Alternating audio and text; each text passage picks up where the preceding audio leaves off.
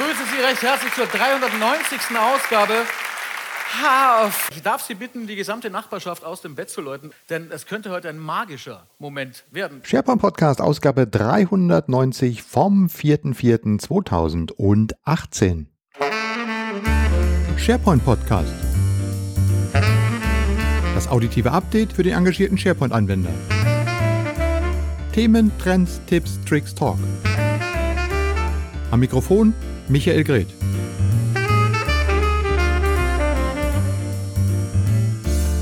Ja, zuverlässig wie fast jede Woche. Herzlich willkommen zur 390. Ausgabe des SharePoint Podcasts. Wow, was für ein schönes Intro. Das muss ich jetzt erstmal kurz aufklären.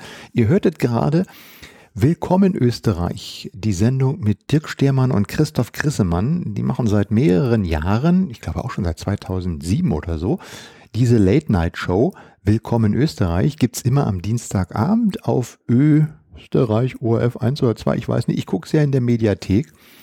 Und gestern Abend am Dienstag war es die 390. Ausgabe. Naja, und wir haben heute die 390. Ausgabe des SharePoint Podcast. Da bot es sich ja förmlich an, sich das Intro aus dieser Sendung mal zu schnappen und hier mit einem freundlichen Gruß an meine österreichischen Hörer ja, diese 390. Folge einzuleiten. So, ähm, ich habe den März geschwänzt, äh, aus verschiedenen Gründen, die ich hier gar nicht weiter erläutern will, aber dafür der Frühling ist da. Draußen scheint die Sonne, wenn ich rausgucke. Wir haben 18 Grad, ähm, der Schnee ist weg, die Kälte ist weg, die Blümchen blühen und äh, am 10.04. endet der Support für den SharePoint Server 2013 Service Pack 1 und zwar der sozusagen der richtige Support. Danach gibt es nur noch Security Fixes. Ich hoffe, ihr wisst das alles. Wenn ihr in 2013 im Einsatz habt, seid ihr auch dabei, euch mit der Migration zu beschäftigen. Ähm, ich habe nochmal einen Link dazu gepackt, wo man darüber sich noch informieren kann. Ja, ähm, so hat alles seine Zeit. Und äh, neue Zeiten sind da, klar. Und äh, im März ist einiges passiert. Wir haben ein Jahr Teams gefeiert. Microsoft hat dort eine ganze Reihe neuer Ankündigungen zu Teams äh, gebracht. Ich denke mir, ihr werdet die auch mitbekommen haben. Teams werden wir demnächst hier mal auch ein bisschen ausführlicher behandeln. Ähm, was aber für uns im SharePoint-Bereich ganz interessant ist, dass seit Ende oder Ende März jetzt die schon äh, im letzten Jahr angekündigten SharePoint Hub-Sites ausgerollt werden. Klammer auf. Mittlerweile sollen sie auf allen Office 365 äh, Tenants vorhanden sein, die im Targeted Release oder wie man früher sagte, First Release äh, Circle äh, äh, enthalten sich oder dafür angemeldet haben. So, bei mir ist es auch drauf. Ich habe dazu auch gleich ein kleines Video gemacht, wie man das ähm, einrichtet. Da muss man nämlich im Moment, weil Microsoft das sagen wir mal noch so ein bisschen testet, muss das per PowerShell aktiviert werden und äh, hat auch erstmal so ein paar Basisfunktionen. Da ist also wirklich noch einiges im Werden. Und wir wissen ja, dass in der vierten oder nee, in der dritten Maiwoche in Las Vegas der SharePoint-Konferenz Nordamerika stattfindet, auf der Microsoft, obwohl sie nicht veranstaltet sind, aber sie sind ganz massiv dort mit Manpower vertreten und natürlich auch mit Speakern. Und da wird es noch einige kräftige Ankündigungen geben rund um SharePoint, Office 365 und das ganze Paket. Äh, und bis dahin muss das natürlich alles noch ein bisschen hübscher aussehen. Ich habe, wie gesagt, ein kleines Video gemacht, mit dem ihr euch schon mal anschauen könnt, wie das so einen ersten, wie man das einrichtet und äh, wie man sich mit äh, zunächst mal auf diesen SharePoint Hub Sites ein bisschen orientieren kann. Da müssen wir uns mal ein bisschen raus äh, arbeiten, wie das Ganze funktionieren soll. Und ja, ich habe äh, mir das so ein bisschen angeschaut.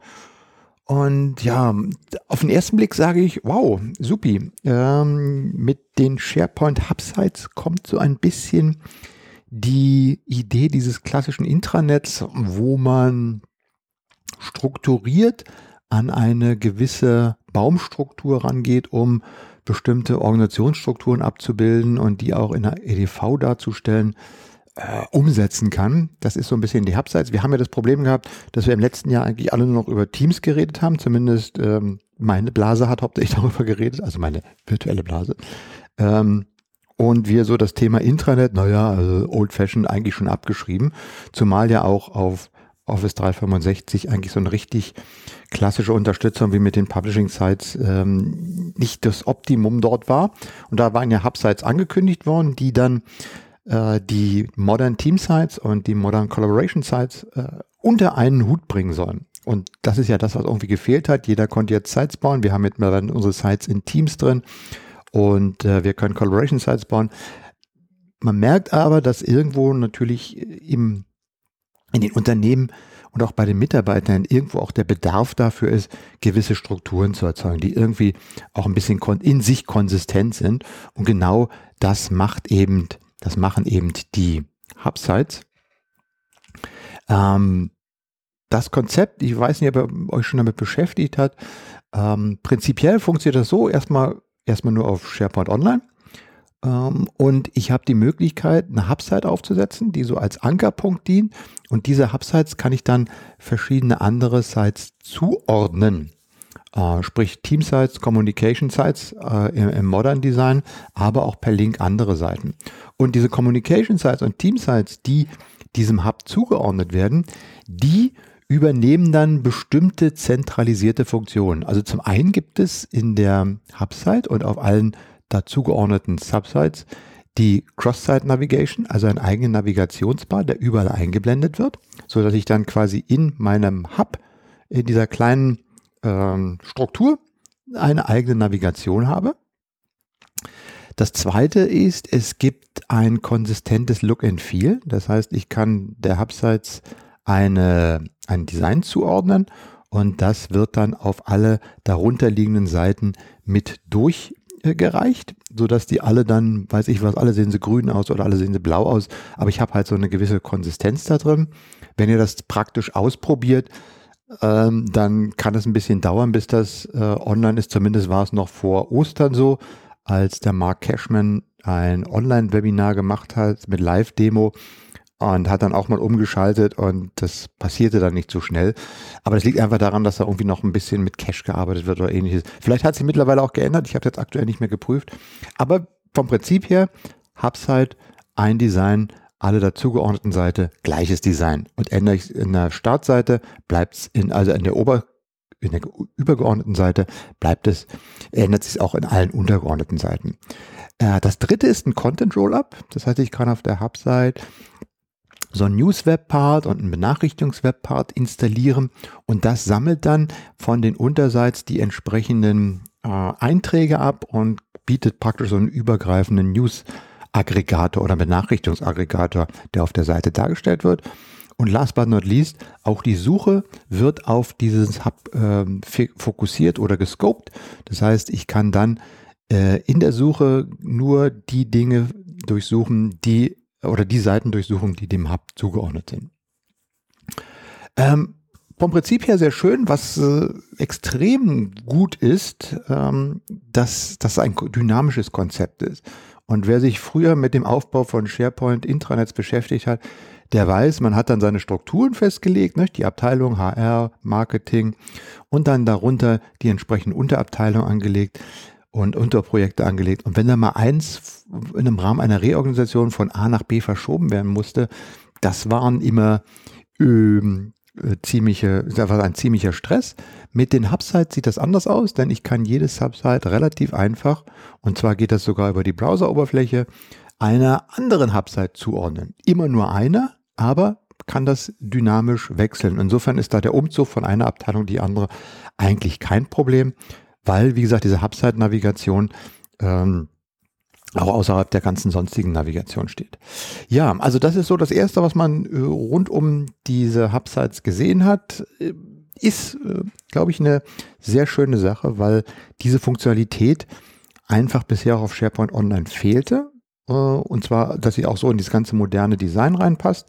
Und jetzt heißt es mal, sich ein bisschen genauer damit zu beschäftigen, um zu sehen, wie man das konzeptionell denn umsetzen kann. Denn ich glaube nach wie vor, für viele Unternehmen, die jetzt äh, noch klassisch SharePoint sind oder die bisher auch gearbeitet haben, für die ist so ihr Intranet, was sie mal aufgebaut haben, eben mit einer Abteilungsstruktur, mit äh, Publikationsbereichen äh, und dann mit einer zweiten Struktur für die ganze Projektarbeit.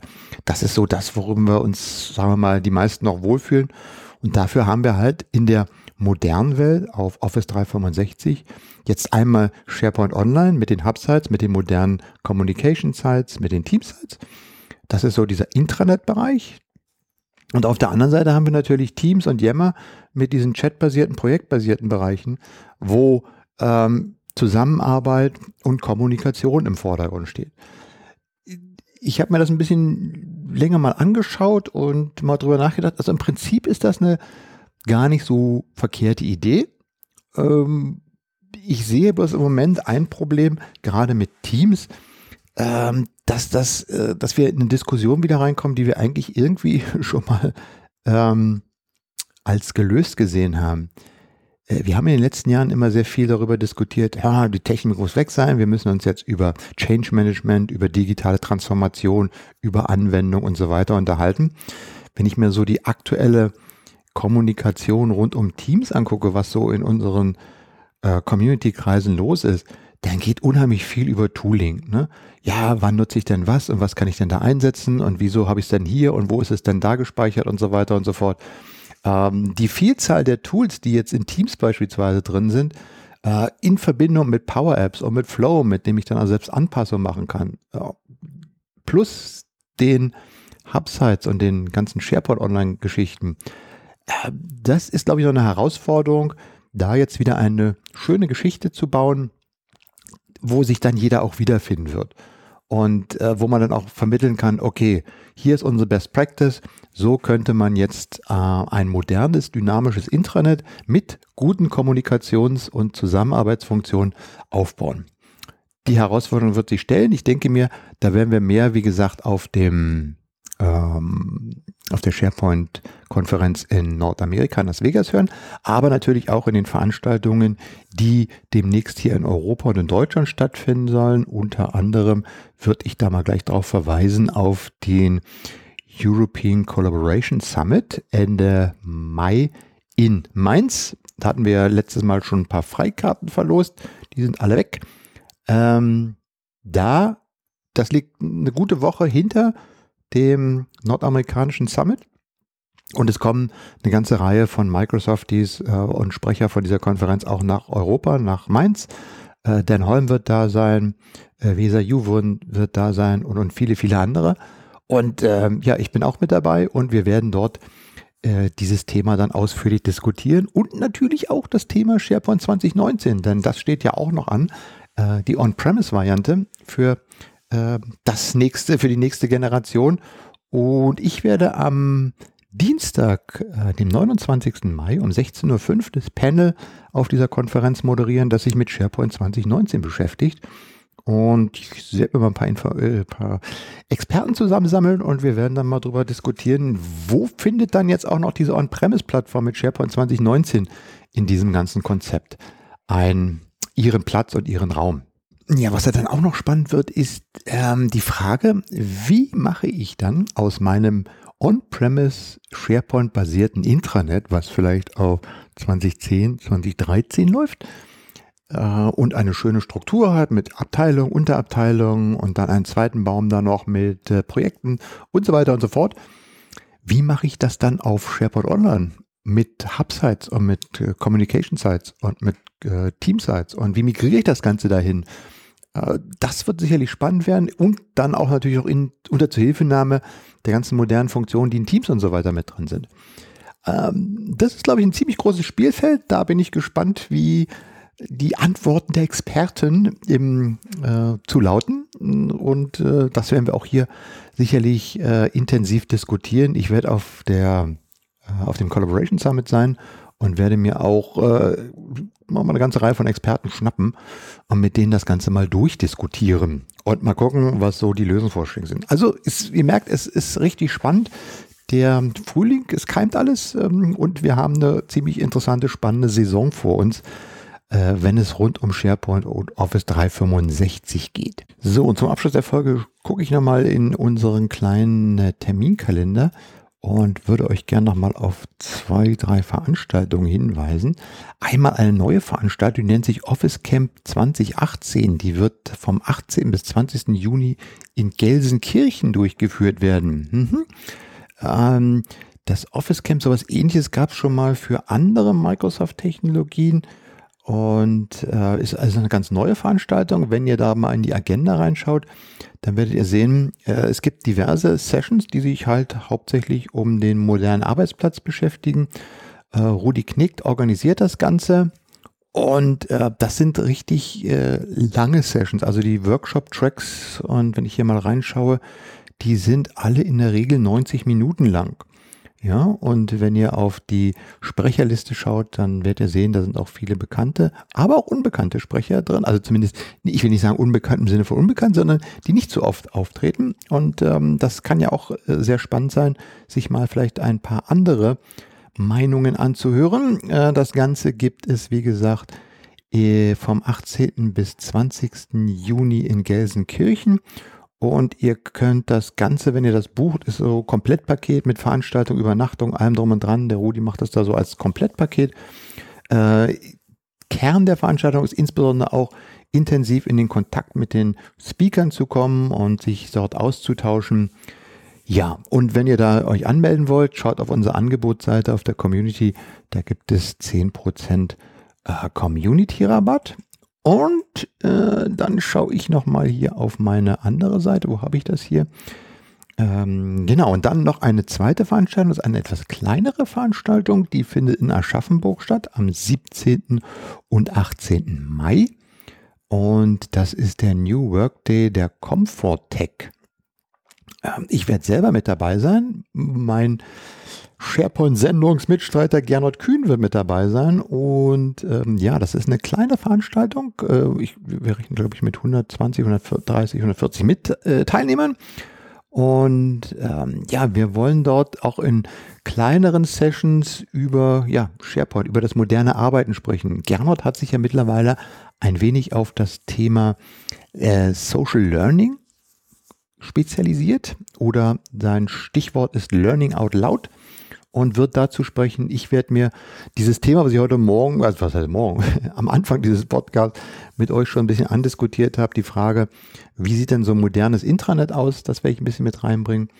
Ähm, ja, und äh, das findet am 17. und 18. statt. Am 17. ist ein Konferenztag, am 18. gibt es noch ein paar Workshops, ähm, die sich mit äh, verschiedenen Themen beschäftigen. Schaut einfach mal auf der Webseite nach und ähm, guckt mal, ob wir uns dann dort auch treffen. Würde mich.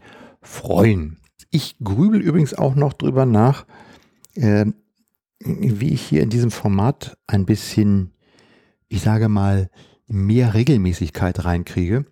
Äh, wir haben ja im letzten, früher hatten wir mal so jede zweite Woche eine Folge. Da bin ich ja noch auf 26 Ausgaben äh, gekommen im Jahr. Wir haben es im letzten Jahr, war das immer ein bisschen mehr sporadisch, ähm, viel mit Interviews ich würde ganz gerne irgendwie wieder etwas Regelmäßiges einrichten äh, zu einem bestimmten Termin.